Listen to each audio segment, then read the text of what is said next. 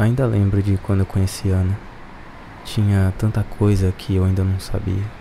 Uma delas, a própria Ana. E tanta coisa que eu ainda não era. Aconteceu muita coisa na vida dela, na minha.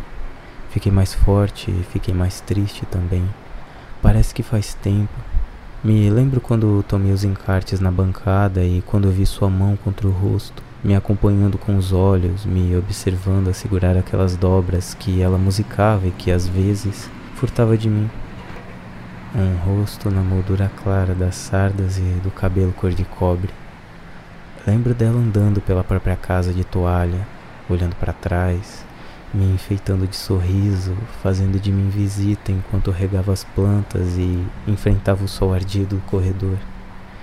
Nós éramos ingênuos, nós éramos menores.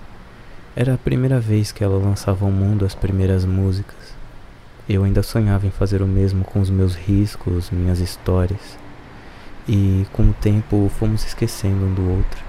Ana sempre mais rápida que eu, e acumulei saudade e uma gaveta não mais aberta. Hoje poderia voltar sorrindo, mostrando a força que aprendi a ter, a visão ao longe, a barba fechada, o pouco dinheiro nos bolsos, mais meu. E ainda assim não seria bonito como foi.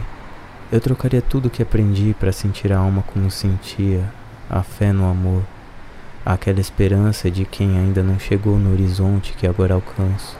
Dizem que sofrimento é coisa que faz forte e faz, mas é uma força feia, de casca seca, é uma capacidade de evitar murros, é coisa triste. Trocava toda essa dádiva, toda essa técnica de sobreviver ao mundo por ver Ana como vida a primeira vez. Eu era menos, porém um tanto mais feliz.